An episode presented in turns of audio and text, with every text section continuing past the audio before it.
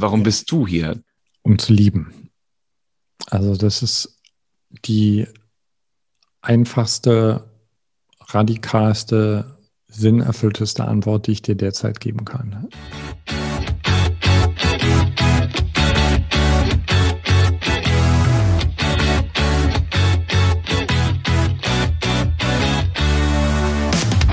Hallo und herzlich willkommen im Fahrtenbuch-Podcast, dem Podcast für deinen Weg, jede Woche mit neuen spannenden Wegbegleitern. Und heute geht es in eine Welt, die uns eigentlich so vertraut ist, wo sich Worte, Gefühle und Menschen wie nach Zuhause anfühlen.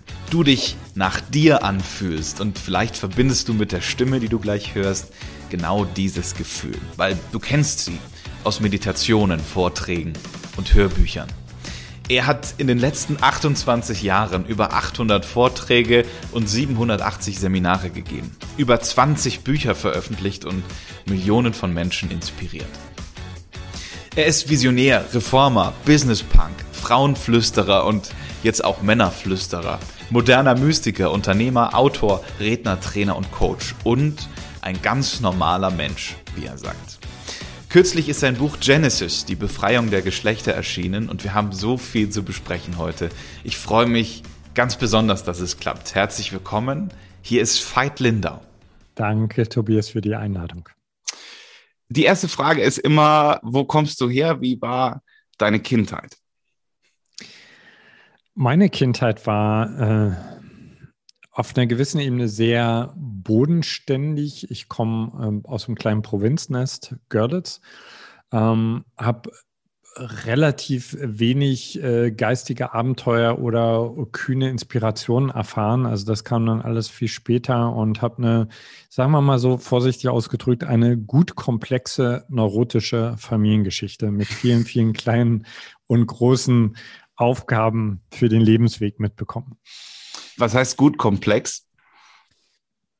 Na, ich sag mal, ich, ich komme aus so einer Familie, die auf den ersten Blick erstmal, glaube ich, so eine ganz durchschnittliche, bürgerliche, auch glückliche Familie war. Aber wenn man dann so mal unter die Haube geschaut hat, hat einfach gesehen hat, äh, wie viel Unglück es da gab, wie viel Menschen äh, aufeinander ihre Erwartungen projiziert haben, mit Schuld gearbeitet haben, etc. Und das sage ich in aller Liebe, in aller Achtung für meine Eltern, weil die sind ihren Weg gegangen und die haben äh, ihr absolut Bestes gegeben. Aber in meiner Familie, und damit meine ich nicht nur Vater und Mutter, sondern auch Onkel, Tanten, Großeltern, so gab es nicht wirklich so aus sich heraus richtig glückliche Menschen.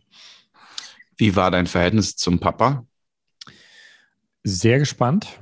So, auf der einen Seite habe ich ihn geliebt, ich habe ihn verehrt, äh, ich habe ihn für viele seiner Leistungen bewundert. Auf der anderen Seite habe ich immer auch äh, Respekt bis Angst vor ihm gehabt, weil er war auch jemand, der gern mal mit Wut gekommen ist. Also Nähe hat mir gefehlt. So, wir haben im Nachhinein gemerkt, das hat uns beiden gefehlt. Also mein Vater ist so ein hat wirklich noch diese harte Kriegszeit erlebt und es ist ihm nicht so leicht gefallen, so seine zärtliche Seite mit seinen Söhnen zu teilen. Also mein, mein Vater hat mir ähm, ein, ein sehr gespaltenes Verhältnis zu meiner Männlichkeit mit auf den Weg gegeben, würde ich sagen. Also auf der einen Seite diese Power sehr zu schätzen und auf der anderen Seite aber auch zu sehen, dass diese Power schnell verletzen kann. Und ähm, was hat das mit dir dann gemacht in deinen jungen Jahren? Wie bist du als junger Mann rausgegangen? Na, ich würde sagen, ich war so ein, so ein typischer Frauenversteher.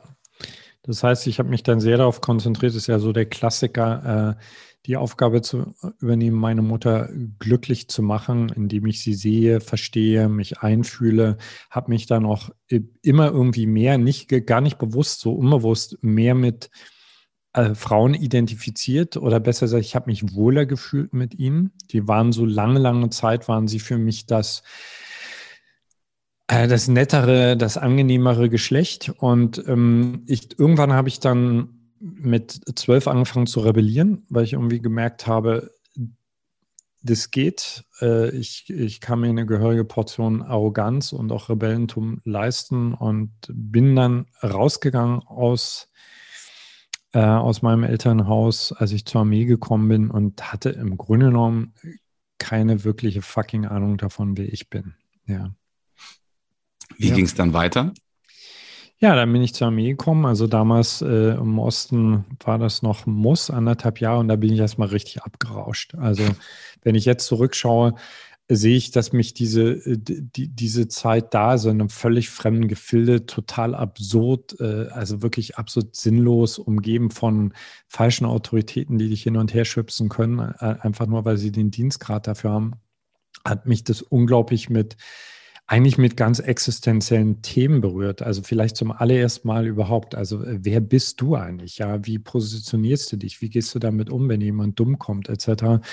Und äh, also wenn ich jetzt zurückschaue, glaube ich, dass ich in dieser Zeit äh, also also wirklich so eine Art von Depression hatte. Ich habe damals angefangen, Hesse, Dostoevsky, Nietzsche zu lesen, was nicht unbedingt empfehlenswert ist, wenn man gerade bei der Armee ist und nicht wirklich Gesprächspartner hat. Aber das war meine Initiation in die existenziellen Themen des Lebens. Ja. Welche Gesprächspartner hattest du außerhalb der Armee? Und wann hast du dich auf der Suche, auf die Suche gemacht nach Gesprächspartnern, die das verstehen, was du in deinem Kopf denkst? Ähm, also, wenn du außerhalb der Armee meinst, während der Armeezeit, äh, niemand. Also wirklich mhm. komplett niemand, weil äh, also wir hatten ja ganz, ganz begrenzt überhaupt die Möglichkeit rauszugeben. Also ich war quasi anderthalb Jahre wirklich auf so einem relativ kleinen Gelände. Ich habe Gott sei Dank in meinem Nachbarzimmer war eine, ein Typ in meinem Alter. Also das war der, wir waren so die einzelnen zwei Intellektuellen in dieser Company. Und das meine ich überhaupt nicht abwerten, aber mit dem ich über, äh, über Dostoevsky reden konnte, ohne für verrückt gehalten zu werden, so ungefähr. Und das hat mir sehr geholfen. Also das äh, hat mich sehr begleitet. Und danach. Äh, Eine Zwischenfrage noch. Ja, gern. Ähm, hast du da eine gewisse Aggression ausleben können, dann auch in der Armee? Nee. Weil ich von dir mal gehört hatte, dass du mit zwölf ja in so ein in sowas Aggressives reingerutscht bist. War das ja. dann in der Armee so ein, okay, jetzt? Nee, nee, also äh, wenn, wenn ich aggressiv meine, meine ich auch nicht gewalttätig jetzt. Also ich, ich habe mich nie geprügelt, das war nicht meine Art. Also ich war äh, aggressiv im Sinne von arrogant in der Schule. Also ich habe einfach irgendwann gemerkt, okay, ich kann mir das leisten, äh, weil ich gut mitkomme, weil ich die Dinge schnell verstehe. Äh, einfach nach, ja, Punkt. So auf diese Art und Weise Dominanz auszuüben. Also gewalttätig bin ich nie gewesen. Und bei der Armee war es eher so, dass mich die Ungerechtigkeit des Systems massiv getriggert hat und ich mich so, naja, so ein bisschen wie ein Underdog gefühlt habe. Also mir, mir mhm. hat es einfach Spaß gemacht, an den Stellen die Grenzen auszuloten, weißt du, also sei es beim, so also simple Sachen wie beim Marschieren einfach immer wieder den Rhythmus von der ganzen Company durcheinander zu bringen. Ähm, mir heimlich Enklaven zu, sorgen, äh, zu suchen, wo ich mich total verpissen kann oder es jemand auffällt, um in Ruhe äh, meine Lieblingsspeisen im, in irgendeinem Bunker zu kochen oder äh, zu essen etc. Also, äh, aber generell habe ich eigentlich eher, ich, ich habe mich damals so dieser Utopie hingegeben, ich könnte, wenn ich dann, weißt du, in der Armee ist ja so, dass du nach einem halben Jahr steigst du quasi auf dann bist du in der Mitte und nach, nach einem Jahr bist du dann sozusagen in, auf deinem Zimmer, bist du quasi der Chef. Mhm. Und meine, meine utopische Vorstellung war, okay, wenn ich an der Reihe bin, dann, re dann ändere ich die ganzen Regeln. Also ich, ich führe Klar. quasi Gleichberechtigung ein, Demokratie etc. Und ich war äh, krass geschockt, dass die Soldaten, die nach mir kamen, mich gebeten haben, diese Umstände aufrechtzuerhalten. Weil sie gesagt haben, äh, wir wollen die gar nicht verändern wir wollen gern jetzt quasi abdienen, wir wollen gern äh, jetzt den Flur schrubben, damit wir, wenn wir dann on the top sind, bestimmen können. Also das war, äh, das hat mich sehr ausgenüchtert. Hattest du damals schon einen Plan, was du mal werden willst? Der Plan war, deswegen musste ich ja auch zur Armee Medizin zu studieren. Das war allerdings, das hat sich dann im Nachhinein rausgestellt, nicht wirklich mein Plan. Ich komme aus einer Ärztefamilie. Mhm. Und bei mir war es eher so, weißt du, also ich, ehrlich gesagt weiß ich gar nicht, wie man, wenn man mit 16, 17 aus der Schule rauskommt, überhaupt wissen, kann. können soll, kann. Äh, also ich wusste es definitiv nicht. Bei mir war das dann eher so, ich bin quasi beraten worden, hey, pass auf mit deinen Zensuren. Also entweder studierst Mathematik, Chemie oder Medizin. Dann war das irgendwie ziemlich schnell klar. Also das war der Plan und dann bin ich rausgekommen aus der Armee, bin zum Studium und das war äh, für mich ein, ein, ein, ein ganz schreckliches Erlebnis, äh, zu, in ein Studium reinzukommen, was mich in, in einzelnen Fachbereichen total fasziniert, interessiert hat. Also ich habe zum Beispiel gerne an der Leiche rumgeschnippelt, ich habe mich gern mit Zellen beschäftigt und so weiter. Aber ich habe irgendwann gemerkt, ich kann mich nicht als Arzt sehen. Also ich, ich, sehe mich nicht als Arzt. Ich kann mir nicht weder vorstellen, in der Praxis zu landen, noch in einem Krankenhaus. Und das nach einem Jahr zu beenden, war für mich äh, wirklich dramatisch, weil ich auf die Frage, was willst du denn anstelle dessen überhaupt keine Antwort hatte. So, mhm. Das heißt, ich habe äh, ich hab eine sichere Nummer, äh, die auch für meine Eltern sozusagen der, der leibhaftige Traum war. Also ihr Sohn tritt in ihre Fußstapfen, aufgegeben für nichts. Ja, und bin dann auch erstmal auch nicht abgeschmiert. Was, was war dann? Na, das kam so alles zusammen, weißt du? Also ich, ich komme aus dem Osten, die, äh, es war die Wendezeit, ich bin äh, zum allerersten Mal, äh, also das war so mein Befreiungsschlag. Ich bin nach diesem ersten Jahr Studium nach Amerika für drei Monate. Wir haben uns dort so einen alten Straßenkreuzer gekauft und sind wirklich also ich sag mal, wir haben in drei Monaten Geschichte nachgeholt, vom ersten Joint über LSD, Hippie und so weiter.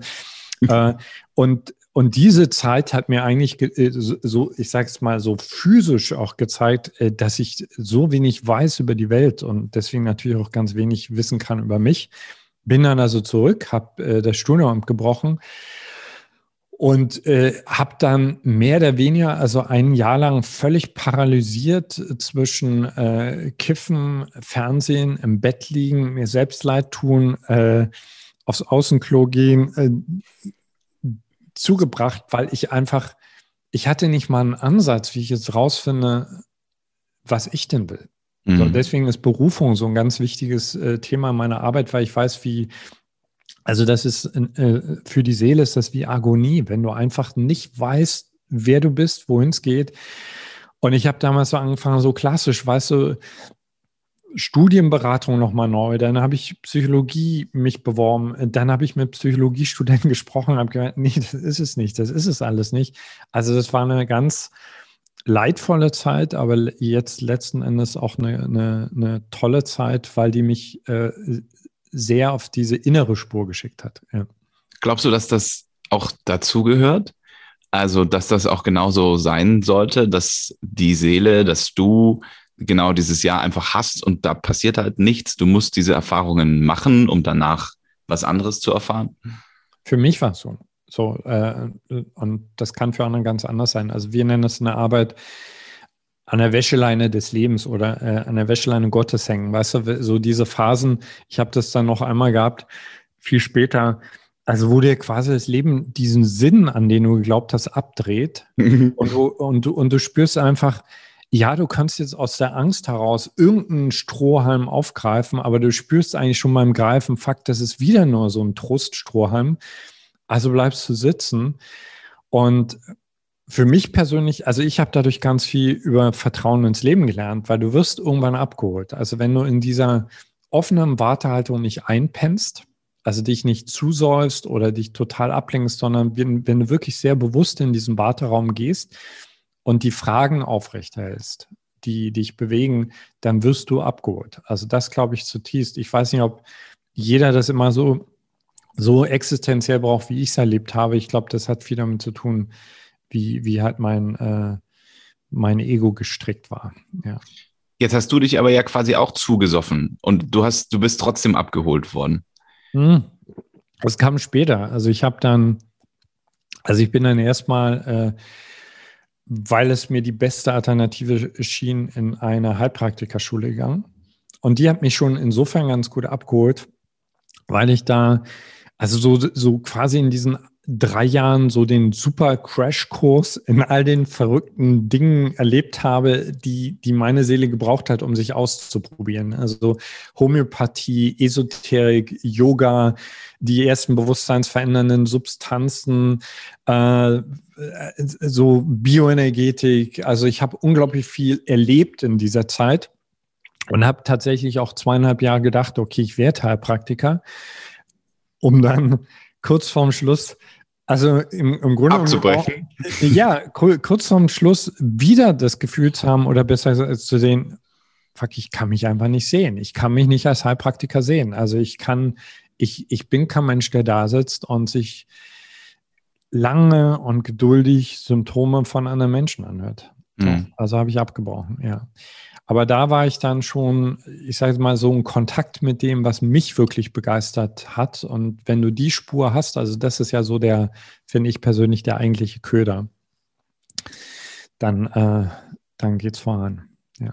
Wie finde ich das, auch wenn du damit gerade schon den ersten Teil der Antwort gegeben hast, aber ja. für alle, die zuhören, wie finde ich das, was man dann Berufung nennt? Wie finde ich meine Berufung? Du stellst cool Fragen, finde ich. Also, Danke. Ja, für mich gut gefällt. Alles Freestyle übrigens. Ja, äh, äh, noch besser. Ähm, die banale und powervolle Antwort, Freude. Und ich rede jetzt nicht von Spaß, weil sich zudröhnen kann auch mal Spaß machen. Ich rede so von dieser leisen, ekstatischen Freude, die du empfindest, wenn du etwas machst, wozu du designt wurdest. Also, und das haben wir alle als Kinder, haben wir das alle gehabt. Ja, so diese, das ist wirklich wie ein Märchen. Also eigentlich liegt uns unsere Seele, die liegt uns die Spur.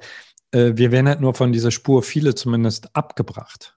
Und wenn du mal so frech bist, an den Punkt zu kommen, zu sagen, hey, mein Leben ist so kostbar, ich habe nicht mal eine Ahnung, wie lange ich lebe, ich folge jetzt der Freude, selbst wenn ich erstmal nicht weiß, wie ich damit Geld verdienen kann, dann wird die immer stärker. Und am Anfang ist es wirklich so, dass du denkst, hey, mit dem kann ich, kann ich doch kein Geld verdienen. Das ist ein Hobby. Aber äh, diese Hobbys lenken dich quasi in die Richtung. Ja, und, und wenn du nicht nur erfolgreich sein willst, sondern wenn du einfach am Morgen aufstehen willst mit dem Gefühl von, geht mir alle aus dem Weg, damit ich endlich wieder arbeiten kann, dann musst du diese Freude reinbringen. Und wenn es dir gelingt, in deinen Job nicht nur Freude reinzubringen, sondern dann auch noch Sinn. Also im Sinne von, du siehst, du hast einen Impact, du kannst die Welt verändern.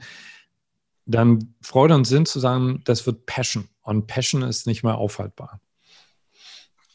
Hattest du einen Moment, wo du dein Licht gefunden hast und wo du genau diese Ekstase plötzlich hattest und gesagt hast, bam, ich glaube, jetzt ist da hier gerade was aufgeploppt und es fängt zu, fängt zu funkeln an. Ja, viele, viele Momente. So, so am Anfang hast du ja oft gar keinen Namen dafür. Einer meiner wichtigsten ersten Lehrer war so ein, äh, war ein, ein alter Sannyasin, der hat mit Atem gearbeitet. Ja, und ich bin damals zu ihm, weil ich ich habe das überhaupt erst mal realisiert, wie viel Wut in mir ist. Ja, so. Und äh, ich habe ja lange Zeit gedacht, ich bin wütend auf die Gesellschaft, bis ich gemerkt habe, ich bin wütend über mich. auf dich, ja. Ja. Ne? Und was er gemacht hat, war eigentlich ganz simpel, aber extrem powerful. Er hat Menschen im Raum gebracht, hat sie intensivst atmen lassen. Wir konnten uns frei in diesem Raum bewegen, mit Musik zum Teil. Und dann ist der Knoten ist geplatzt, ja. Und ich habe zum ersten Mal erfahren, wie sich das anfühlt, wenn ich voller Ekstase bin, ja. Mhm. Und und damals hatte ich natürlich überhaupt keinen Kontext. Äh, ja, wie, wie, kann man jetzt daraus einen Job machen? Ja? Aber was ich gewusst habe, ist so, so will ich leben. Ja, so will ich leben und so muss jeder Mensch leben. So, das ist unsere Bestimmung, so zu leben. Und so greifst du das einfach auf, weißt du? So, so, ich glaube, was viele Menschen machen, ist, wir kriegen eigentlich alle immer Signale. Also entweder in Form von Freude, Ekstase oder in Form von Traurigkeit oder mhm. Frust, wenn wir abkommen wir ignorieren diese Wegweise, anstatt die aufzugreifen. Ja. Und ich habe am Anfang, ich kann mich noch erinnern, als das so losging und diese Kraft mehr wurde, und ich, das war so zeitgleich, als ich die Heilpraktikerschule abgebrochen habe und mich meine Heilpraktikerlehrer gefragt haben, ja, aber was machst du denn jetzt? Ja. Und ich konnte immer nur sagen, ich spüre diese Kraft und die muss raus. Die muss raus. Mhm. So, und ich will es mit anderen Menschen teilen und ja, so hattest du Schiss, beziehungsweise noch eine Frage vorweg. Was war in der Zwischenzeit, wo du gesagt hast, okay, das ist es, ich weiß aber, ich verdiene noch kein Geld damit? Hattest du Pleiten und leere Kühlschränke und wusstest nicht, wie du ähm, weitermachen kannst?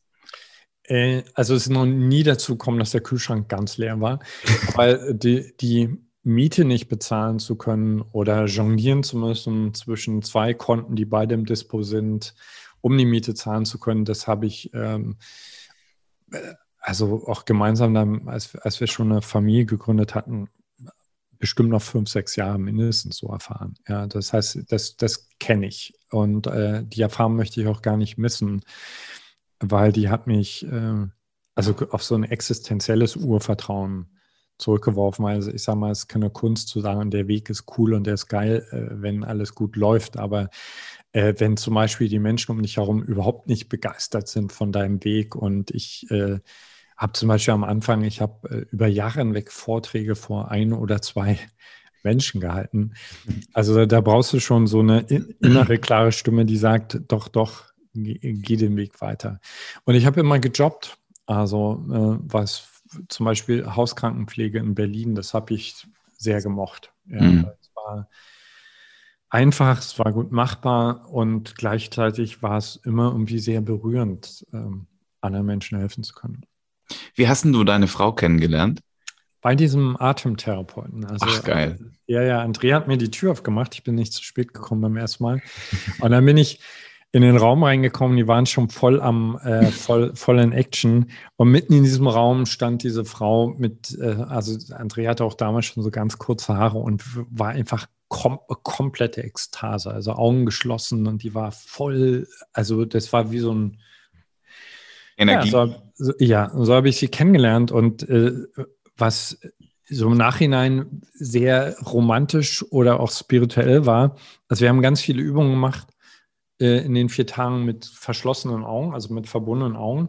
Und es war extrem auffällig. Also wann immer ich die Augenbinde abgenommen habe, also ich habe mich viel im Raum umher bewegt, ich saß immer vor ihr, immer vor ihr, immer vor ihr. Ja, so ging es los. Also wir haben uns sehr programmatisch kennengelernt, würde ich sagen. Würdest du das heute auch noch auf anderen Ebenen erklären können? Was ist da passiert? Warum saßt ihr da immer wieder voreinander? Ähm, ich habe dafür keine wissenschaftlichen Beweise, aber ich kann sagen, ich habe äh, Dinge in meinem Leben erlebt, äh, die kann ich mir nur so erklären. Erstens, dass Zeit nicht nur vorwärts, sondern auch rückwärts und im Kreis funktioniert. Äh, zweitens, dass wir immer mit allem verbunden sind. Also wir, wir, reduzieren uns ja ganz häufig einfach nur auf Körper, ja, aber also wie, wie willst du das erklären, dass ich mitten in Amerika, mitten in der Wüste meinen besten Freund treffe, ohne dass wir uns da verabredet haben? Also die Wahrscheinlichkeit ist äh, so. Und jeder von uns kennt diese Impulse, weißt du, du denkst an jemanden, du willst ihn anrufen, das Telefon klingelt und der ist dran, etc. Also wir sind einfach alle total connected und ich glaube auch, dass es sowas gibt wie einen Plan.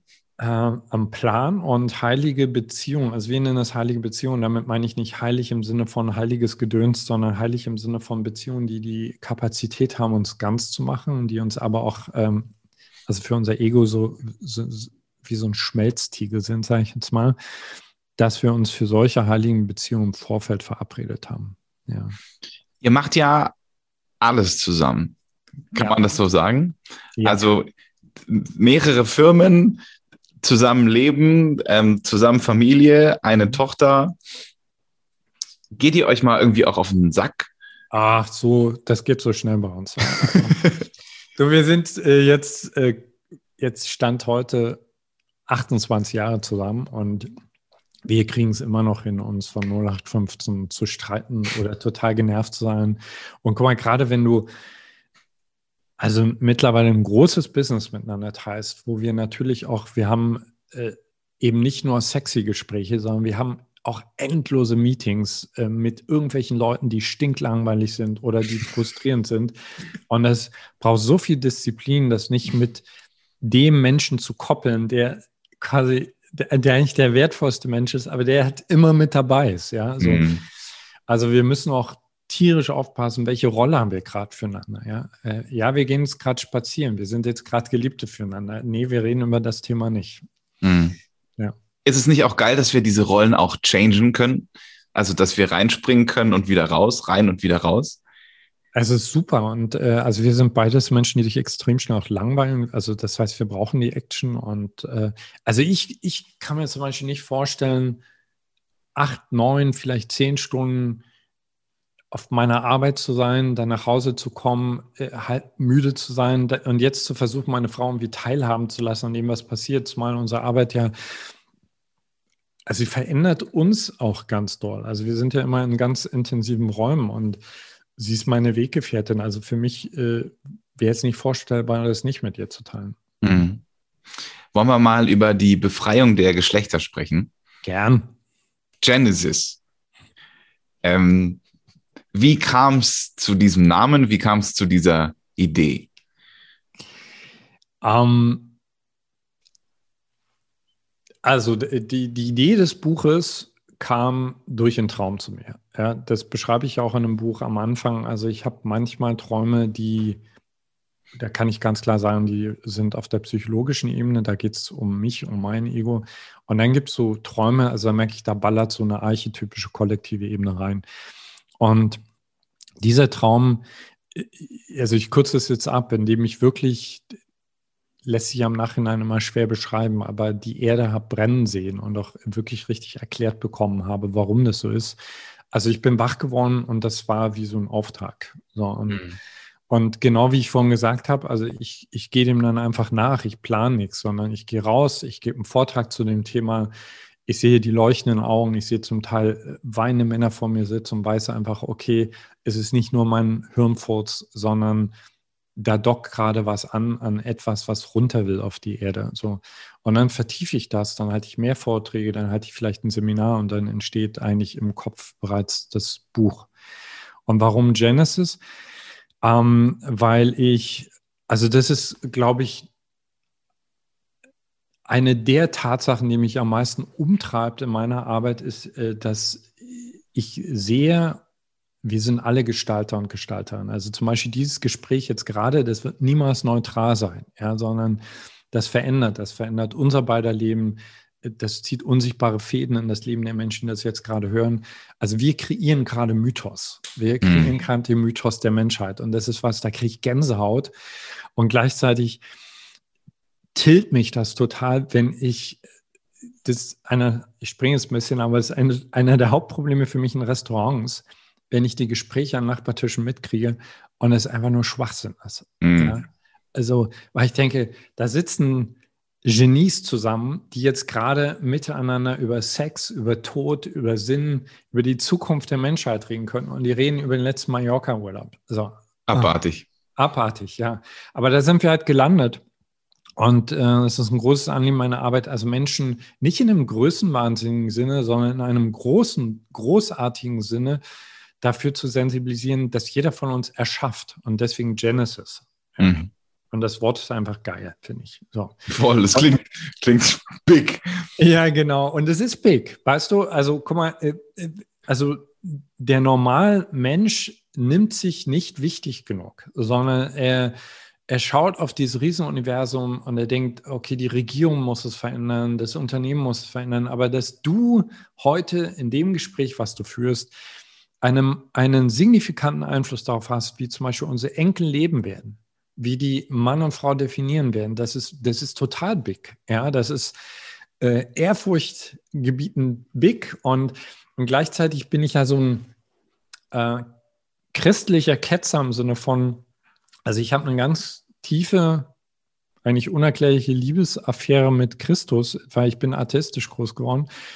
Und ich habe eine große, große Freude und Leidenschaft daran, also den, den, den, die Kerninhalte, die Kerninhalte des Urchristentums, die ultramodern und radikal sind, also von diesem ganzen Bullshit äh, zu befreien, den die Kirche und all die alten verknöchernden Päpste darum gebaut haben. Und und da ja auch in der Bibel Genesis vorkommt, äh, fand ich das irgendwie cool, mal die Frage zu stellen, wie, äh, ja, wie, wie ist denn das wirklich gemeint mit Genesis? Und ist die mhm. vorbei gewesen nach sieben Tagen oder findet die eigentlich jetzt gerade, jetzt gerade in uns statt? Wenn du sagst, du hast geträumt und das war ein anderer Traum, wie kann man sich das, wie kann man sich das vorstellen? Bist du da wie angebunden, ähm, connected an was Größeres, was dir dann das zuschickt? Also wie derjenige, diejenige, die das noch nie hatte, ja. kann man das beschreiben? Hm. Weil es ist ja auch wie wenn, wie die Geschichte von Star Wars, wie was auch immer, Comics entstanden sind, ähm, ja. Bücher ja. entstanden sind, Pleite-Autor, der plötzlich beim Spazierengehen dieses nenn es die Möwe Jonathan Momente hatte und dann gesagt, klar, das mache ich. Ja. So war es bei dir auch, aber wie ist, wie fühlt sich das an? Und woher kennt man den Unterschied? Also ich glaube, der Unterschied, äh, der, der, das hat viel mit Erfahrung zu tun. Also ich, ich habe in meiner Arbeit auch, wir arbeiten sehr viel mit neoschamanischen äh, Methoden, zum Beispiel Trance-Tanz. Ja? Und wenn du oft in den Trance-Tanz gehst, dann kriegst du irgendwann in der Erfahrung mit, okay, ist das jetzt ein Message primär für deine Psyche? Äh, zum Beispiel, was weiß ich, Bilder aus der Kindheit ploppen hoch und ist klar, okay, hier gibt es was zu heilen. Und manchmal kriegst du Bilder, die, also von denen du gar nicht, die du eigentlich gar nicht haben kannst. Weißt du? So, also zum Beispiel, ich bringe mal ein Beispiel, was, wie oft passiert das Frauen bei uns im Trance-Tanz? Also gerade wenn, wenn wir zum Beispiel den Trance-Tanz thematisch gestalten Richtung Weiblichkeit, ja, dass die plötzlich archetypische Bilder sehen von Hexenverbrennung, ja. Mhm. So, ähm, und natürlich ist, hat das meist auch immer etwas mit unserer persönlichen Psyche zu tun. Aber das ist wie so ein, du kriegst plötzlich das Gefühl, du siehst plötzlich das Gesamtepos, in dem du ja nur ein kleiner Furz bist. Mhm. Und, und, und du siehst auch plötzlich diese Zusammenhänge. Also das war ja in dem Traum so, also es war so fühlbar, dass das, was ich versuche in diesem Buch mit Weiblichkeit zu beschreiben, das ist nicht irgendeine Frau, die in ihr Selbstbewusstsein kommt, sondern das ist eine Energie, die die ganze Zeit auf uns einwirkt und die wir quasi bis jetzt einfach nicht reinlassen in unser planetares System. Ja? Mhm. Und das war schwierig zu sagen, aber ich, ich glaube, es ist ein gutes äh, Beispiel mit den Marvel Comics, äh, weil die basieren ja letzten alle letzten endlich alle auf zum Joseph Campbells Heldenreise. Ja? Mhm. Äh, wenn wir das sehen, warum sind wir so berührt davon? Äh, weil da Archetypen in uns in Kontakt kommen. Ja, also warum heulen Männer, wenn sie ich sehe gerade König der Gladiator. Löwen angucken. Hast du Gladiator geguckt? Nee. Nee, da gibt es diese letzte Szene, wo er sozusagen äh, verwundet, kurz vorm Tod äh, im Raum steht. Warum kriegst du da Pipi in die Augen? Weil, weil das über dich als kleiner Mann hinausgeht. So. Mm. Ja. Wie, danke äh, fürs Teilen. Ja. ähm, die Befreiung der Geschlechter, das weibliche Geschlecht, das männliche Geschlecht. Ich habe äh, in meiner Anmoderation heute gesagt, du bist nicht nur Frauenflüsterer, sondern auch Männerflüsterer. Ähm, kann man das so sagen? Das werden wir sehen, weil ich habe ja und äh, das hat sicher was mit, mit, mit meiner Geschichte als Frauenversteher zu tun. Und aber auch mit den Themen unserer Arbeit. Also im Augenblick ist es schon noch so, ich sage jetzt mal, dass 70 bis 80 Prozent der Menschen, die zu uns in die Arbeit kommen, weiblich sind. Und dass äh, manche Männer, glaube ich, auch eher ein Problem mit mir haben, sich angeeckt fühlen, provoziert fühlen. Äh, in, in, Konkurrenz gehen. In Konkurrenz gehen. Also wir haben ja schnell auch dieses Syndrom, wer hat den größeren und dann pinkel. Und wie komme ich dazu, mir von einem anderen Mann was sagen zu lassen? So. Und mein großer Wunsch ist, also wir haben jetzt gerade quasi das Nachfolgeprogramm, also jetzt wird es praktisch zu Genesis, das heißt King is Back. Und da sind jetzt äh, über 1000 Männer drin, was mich tierisch freut. Mein großer Wunsch ist da eigentlich so ein bisschen aus der, aus der Projektionsschusslinie zu gehen, sondern eher zu sagen, nee, wir sitzen alle in einem Kreis zusammen, wir gucken uns alle diese Themen an.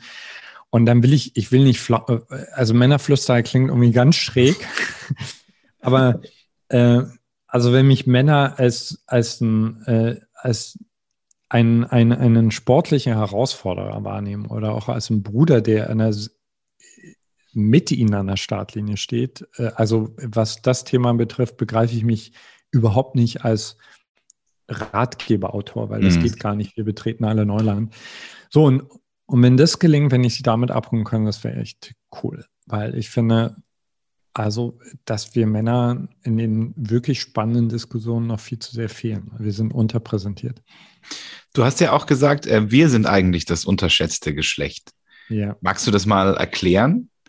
Na, guck mal, wenn du, äh, also das, das, äh, der Widerspruch in Männern ist ja, dass wir häufig auf eine Art und Weise auftreten, wo, das höre ich auch von Frauen, die sagen, ich bewundere euch für euer Selbstvertrauen. Ja? du hast nicht wirklich was auf der Reihe, du, du, hast nicht wirklich was gecheckt vom Leben, hast vielleicht äh, noch eine dicke Bierwampe, aber du läufst durchs Leben, als wenn du ein Kind wärst. ja? so. und, und dann auf der anderen Seite hast du Frauen, weißt du, die ziehen alleine drei Kinder groß, haben Professortitel und so weiter und die stehen vorm Spiegel und haben Probleme damit, weil sie Falten haben. So. Also, aber der Witz ist ja, äh, warum haben wir so eine große Klappe? Weil, das ist meine Theorie, weil wir eigentlich in der Tiefe unsicher sind. Mhm. Also das so, das kann ich zumindest für mich sagen. Und die Männer, die mit mir zusammen in ehrliche Gespräche kommen sind, da ist unten drunter so ein Manko an wissen, wer bin ich denn wirklich? Oder was ist denn, wenn mein Kartenhaus mal zusammenbricht? Was ist denn, mhm. wenn ich mal nicht erfolgreich bin und so weiter? So, das heißt, wir unterschätzen uns, da bin ich hundertprozentig überzeugt.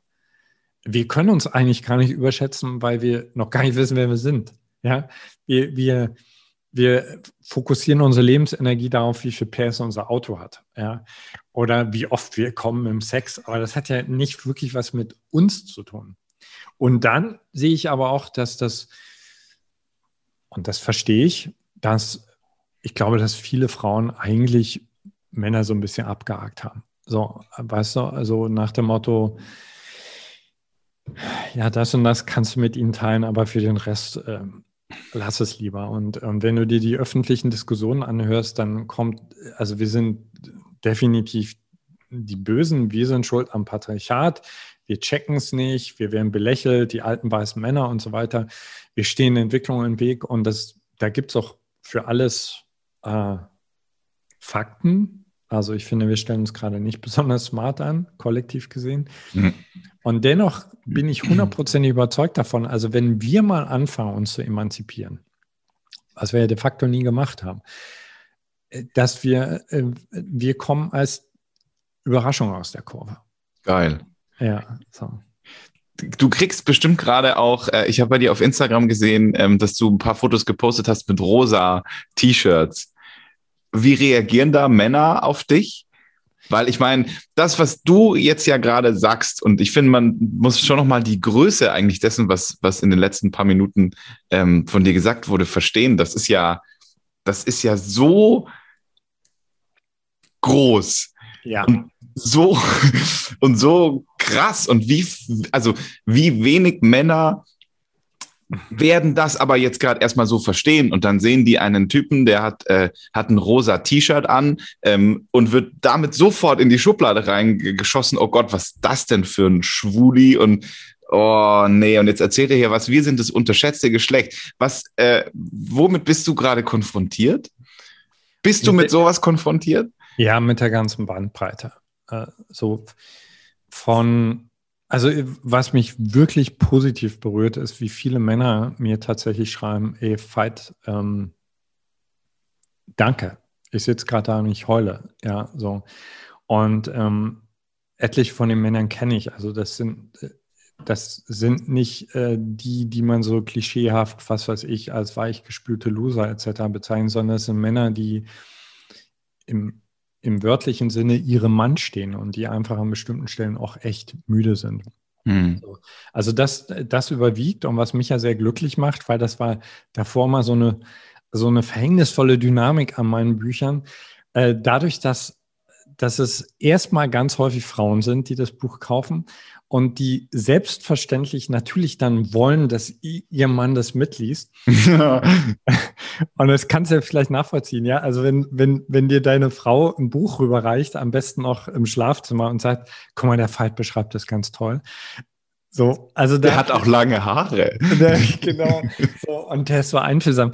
Also dann verstehe ich total die Männer, die, die so ein Buch überhaupt keine Chance geben. Und bei Genesis scheint das irgendwie anders zu sein. Also da kriege ich mit, dass wirklich viele Männer von sich heraus das Buch lesen und das finde ich super cool. Mhm. Und dann gibt es ein paar, ja, die mir empört schreiben, dass sie das Buch schon mal gar nicht lesen konnten wegen der Genderansprache. Ja. Also, also, aber so richtig so, ernsthaft entrüstet mir über ihre quasi physischen Schmerzen berichten, die sie da warten. Wow. Es gibt ein paar, die mich als Schwuchtel bezeichnen, weil ich äh, Transgender-Menschen äh, mehr anerkennt ins Licht drücke, weil ich Sternchen schreibe oder weil ich eben ein rosa T-Shirt anhabe. Was für mich übrigens persönlich ähm, eine unglaubliche Befragung ist. Also ich glaube, ich habe vor, vor drei Jahren habe ich angefangen damit, so einfach so mit Farben zu experimentieren so, und mich auch immer mal wieder bewusst gefragt, hey, welche Farbe würdest du eigentlich nie anziehen, weil du denkst, das ist nicht männlich, ja? Mhm. Und habe gemerkt, es macht mir gerade so einen Spaß, von tiefschwarz bis knallrosa alles anzunehmen. Das ist auch eine Befreiung. Mhm. Wo, wo, wo meinst du, wo gehen wir hin? Was kommt als nächstes? Ähm, du bist jetzt einer der ersten, der, oder zumindest für mich wahrgenommen, einer der, der ersten, der auch über die Gender-Thematik nochmal auf ganz anderer Ebene spricht. Sind wir da schon angekommen, beziehungsweise wohin wohin bewegen wir uns? In, einmal in deiner Wunschvorstellung mhm. und einmal in der, so wie es halt gerade ist. Ja. Also fangen wir mal bei der Wunschvorstellung ein, weil das ist die, die mich motiviert ist. Wir bewegen uns in einer Richtung, wo Menschen begreifen, ey, wir haben so einen Reichtum erschaffen. Äh, und wir fucken dieses Paradies ab. Wir fucken es ab und äh, lasst uns bitte aufhören damit und diesen Reichtum ausbreiten. Und dieser Reichtum hat für mich zum Beispiel extrem viel damit zu tun, dass Männer, Frauen sich den Luxus erlauben, völlig innerlich aufzubrechen, nochmal in der Vorstellung, wer bin ich, wer darf ich sein. Also ich bin zum Beispiel jemand, ich war so hart mit mir, ja, ich habe mich an der Oberfläche sah das immer so aus wie der kümmert sich gut um seinen Körper, der trainiert halt, der nimmt Vitamine, aber eigentlich immer aus der Maxime heraus Optimierung, Optimierung, Optimierung. Ja? Mhm. Und mir den Luxus zu erlauben, milde mit mir zu sein. Den Luxus zu erlauben, äh, zum Beispiel, wenn ich in einen Raum mit Männern reinkomme, früher, da wirst du vielleicht drüber lachen, aber früher, ich habe mir gar nicht erlaubt, die Teile in mir, die gerne auch mal einen Mann im Arm nehmen, äh, wirklich voll zu spüren, mhm. weil ich tatsächlich aus dem Elternhaus komme, wo mir Angst vor Schwulsein beigebracht worden ist. Ja? Mhm, bei mir und, auch. Ja, was, was ja ungeheuerlich ist. Ja, so und dann, weißt du, so diese typischen Männerumarmungen so. ja, genau. Los, schnell raus hier! Ja, was kann ich, ich was, was ja. ich überhaupt nicht bin, weißt du, ja. alles antrainiert. Um das zu befreien, und dann an einen Punkt zu kommen, wo wir, ich glaube, das, das, kann so eine kreative Explosion geben. Also ich sehe das ja alleine in unserer Zweierbeziehung. Also Andrea spielt immer mehr. Also das ist wie so ein Jukebox der Evolution. Ja? Die überrascht mich permanent. Ich bin immer wieder anders. Also da, ich, ich glaube ja an, ich glaube zutiefst daran, dass der Mensch sein wahres kreatives Potenzial überhaupt noch nicht lebt, bis auf wenige Ausnahmen. Und äh, dass wir uns da wirklich alle selbst noch sehr überraschen können und äh, dass wir an einen Punkt kommen können, wo wir auf der einen Seite sagen, da ist wirklich sehr, sehr viel Verletzung gelaufen und wir müssen Heilungs- und Vergebungsarbeit in, in jede Beziehung mit einbauen, äh, auch in Gespräche auf Arbeit etc., weil du kannst das ja nirgendwo ausklammern. Ja? Also mhm. wir müssen, äh, aber wir haben eben nicht Zeit, jetzt zu sagen, wir schicken jetzt alle für ein Jahr auf die Couch, sondern im Grunde müssen wir äh, Therapie on the go, weißt du? So. Und auf der anderen Seite aber dann halt, weißt du, ich habe immer so das Bild, also im Moment ist es so, ich gehe über die Straße und wenn ich ehrlich bin, es gibt eine Menge Menschen, Männer, für die ich mich schäme. Ja. ja. So sei es deswegen, oh, was laberst du für ein Bullshit? Oder oder wenn ich manchmal diese Blicke, weißt du, wo dann fehlt nur noch, dass der Sabber läuft. Also wenn, wenn sie irgendeiner Form hinterher gucken. So. Und mein Wunschbild ist so, dass Männer als Könige, so als wirklich, vielleicht bin ich da altmodisch, aber so integer, edel, aufrecht, mit dem klaren Blick über die Straßen laufen, sich jedes Mädchen sicher fühlt, jede Frau sicher fühlt und alle stolz sind darauf, dass es Männer gibt. So, ja, das, und dass parallel dazu Frauen wirklich anfangen, weiblich zu führen. Ja. Was in meinen Augen häufig zwar gesagt wird, aber letzten Endes, und vielleicht liege ich da total falsch, ganz häufig eigentlich nur Kopie von männlicher Führung ist. Sondern ich glaube, dass, dass wir da Sprache entwickeln werden, die es jetzt eigentlich noch gar nicht gibt. So, das ist die Wunschvorstellung. äh, der Realist in mir schaut sich die Welt an und jetzt mal nicht nur bezogen auf die Geschlechterdynamik, glaube ich, kann es gut möglich sein, dass ein Teil der Menschheit, der jetzt bereits sehr bewusst ist, immer bewusster wird und dass ein leider größer Teil der Menschheit eigentlich immer mehr in eine Dumpfheit abgleitet, weil wir gerade zum Beispiel auch sehr, sehr viele Technologien entwickeln, die menschliches Bewusstsein nicht dazu animieren, sich zu fokussieren und an den richtigen Fragen dran zu bleiben, äh, sondern also im wahrsten Sinne des Wortes in der Matrix verloren zu gehen. Und, und für unser Gehirn ist das sehr einfach. Also es ist einfacher, dich irgendwo anzuschließen und in diesem Bildschirm verloren zu gehen, als zu sagen, ich tue jetzt mal eine Weile nichts und denke über eine anstrengende Frage nach. Also das ist mein, ähm, Gesellschaft, wenn du so willst, gesellschaftliches Anliegen mit unserer Arbeit, auch mit unserer Plattform, da etwas dazu beizutragen, dass äh, möglichst wenig Menschen daran verloren gehen. Kann man da noch was dran ändern? Also ja, passiert ja jetzt gerade, aber dass sich das teilt. Ähm äh, also wir alle, da, da, sind wir wieder an dem Punkt. Äh, also Weißt du, wenn, ich sag mal so, wenn ich und, das schaffe, ja? Und noch ein Gedanke dazu, soll es vielleicht auch so sein, dass es sich teilt? Genau, also fangen wir mal da an. Also ich bin mittlerweile so, äh, so demütig, dass ich sage, ich habe ich hab ja nicht wirklich eine fucking Ahnung über den großen Plan. Ja, und äh, ich habe auch nicht wirklich eine Ahnung, also ich glaube sehr daran, dass es so etwas gibt wie eine Seele, aber ich weiß nicht, was der auf der Auftrag jeder Seele ist. Vielleicht ist es völlig okay, so wie es ist. Ähm, aber dann ist es auch okay, dass das Leben in mich den Drang gepflanzt hat, also selbst immer tiefer zu erwachen und möglichst viele Menschen äh, für, für diese Möglichkeit zu inspirieren. Und deswegen bringe ich das alles ein. Und kann man da was machen? Also das ist das, was ich mit Genesis meine. Also weißt du, wenn, wenn die Menschen zum Beispiel nach der Lektüre des Buches verstehen, meine Gespräche entscheiden die Zukunft der Menschheit, nicht äh, irgendein Facebook-Konzern, äh, sondern meine Gespräche sind es. Mein Verständnis davon, was in sozialen Medien passiert und meine Wahl, wie ich damit umgehe, entscheidet mit darüber.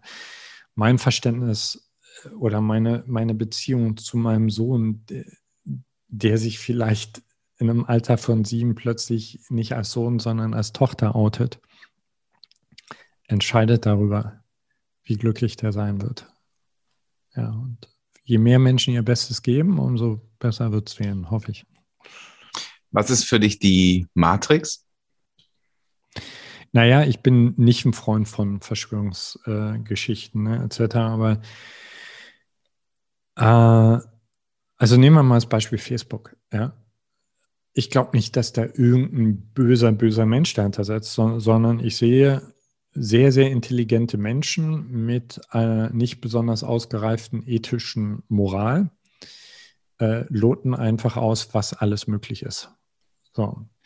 Und erschaffen ein riesiges Netzwerk, das derzeit, glaube ich, immer noch größte Netzwerk der Welt was ja eigentlich unglaublich viel Gutes bringen könnte, was aber von seiner ganzen Businessstruktur so ausgelegt ist.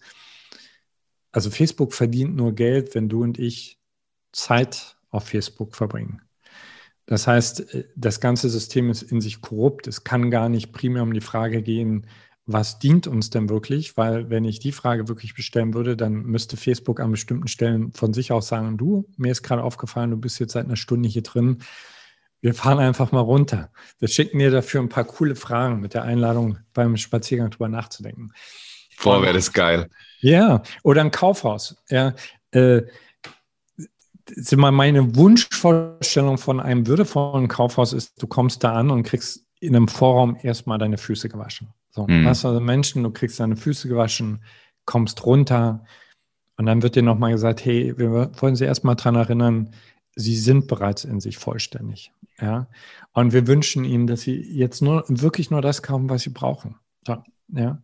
So das, also wir verarschen uns an ganz vielen Stellen. Und mit Matrix meine ich, wir kreieren Technologien, also nicht kreieren, sondern haben sie bereits kreiert, die für unser Gehirn wesentlich attraktiver sind als ein persönliches Gespräch.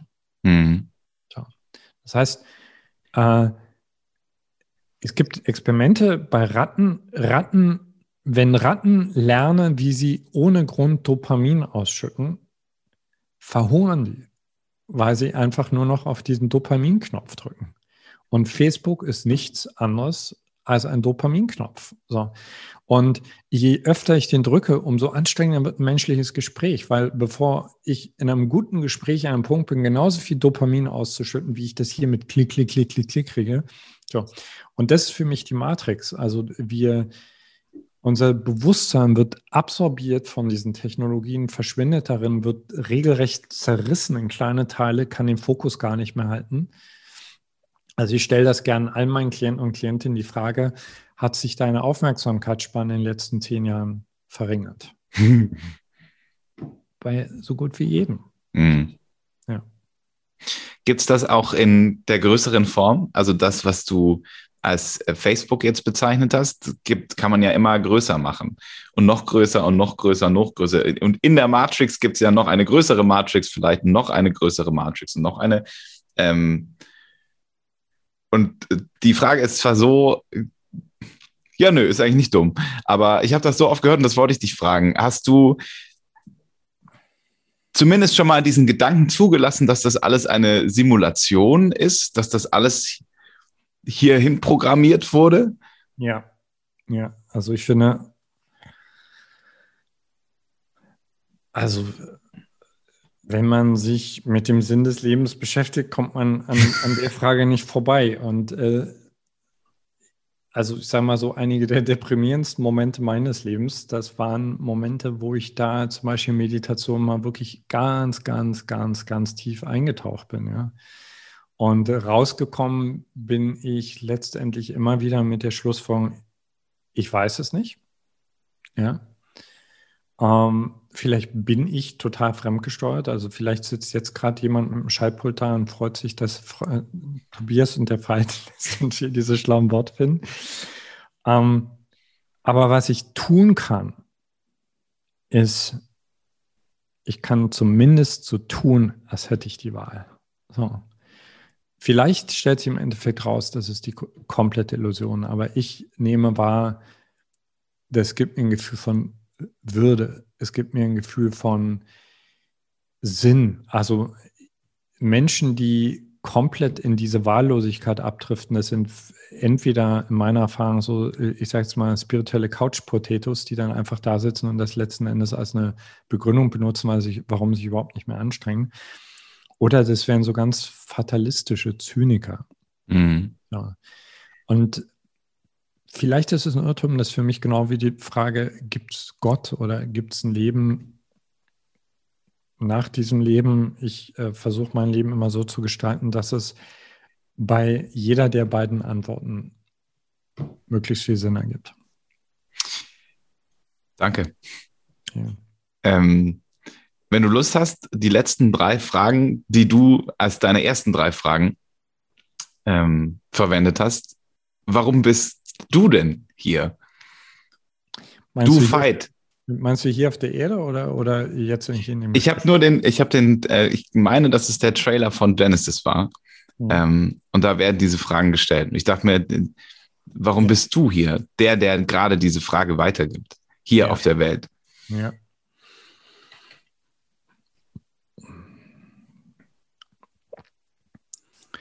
Um zu lieben. Also das ist die einfachste, radikalste, sinnerfüllteste Antwort, die ich dir derzeit geben kann, um zu lieben. So, um, weil, also das kann ich definitiv sagen. Also, wann immer ich liebe, und ich meine jetzt nicht jemanden lieben, weil er gerade was Tolles für dich gemacht hat oder weil du auf ihn abfährst, sondern weil du einfach liebst. Ja. Wann immer ich liebe, fühle ich mich am tiefsten mit Sinn verbunden. Punkt. So. Früher hatte ich, äh, oder noch gar nicht so lange hätte ich äh, darauf geantwortet, äh, um die Welt in einen schöneren Platz zu verwandeln und so weiter. Also, aber da glaube ich mittlerweile sind alles meine Ausdrucksformen, wie ich das halt mache, weil das auch die Themen sind, die mich bewegen. Aber letzten Endes, äh, wenn ich mal abtrete, ich glaube nicht, dass im Vordergrund die Frage stehen wird, habe ich die Welt verändert oder schöner gemacht, sondern ich werde an die Momente zurückdenken, in denen ich wirklich geliebt habe. Danke. Ja. Veit Lindau. Danke für deine Zeit. Ich danke dir und für die tollen Fragen. Das war echt ein cooles Gespräch. Fand ich auch. Ja. Super cool. Bis bald. Mhm. Alle Links übrigens äh, werden in die Shownotes verpackt. Alles zu Fight und ja, steht dann alles unten dran. Tschüss.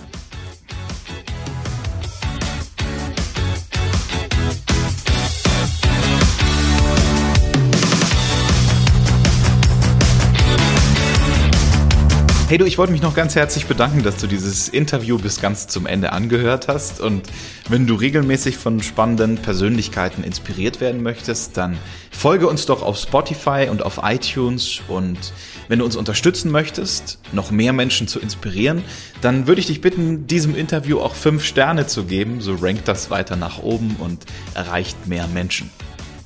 Hast du noch Gedanken? Möchtest du was teilen? Dann schreib mir einfach podcast at tobias-schmidt.com. Auf Instagram findest du mich unter Tobias Schmidt Official und ansonsten freue ich mich, wenn wir uns in der nächsten Folge wiederhören. Bis dahin, alles Liebe und Gute. Dein Tobi.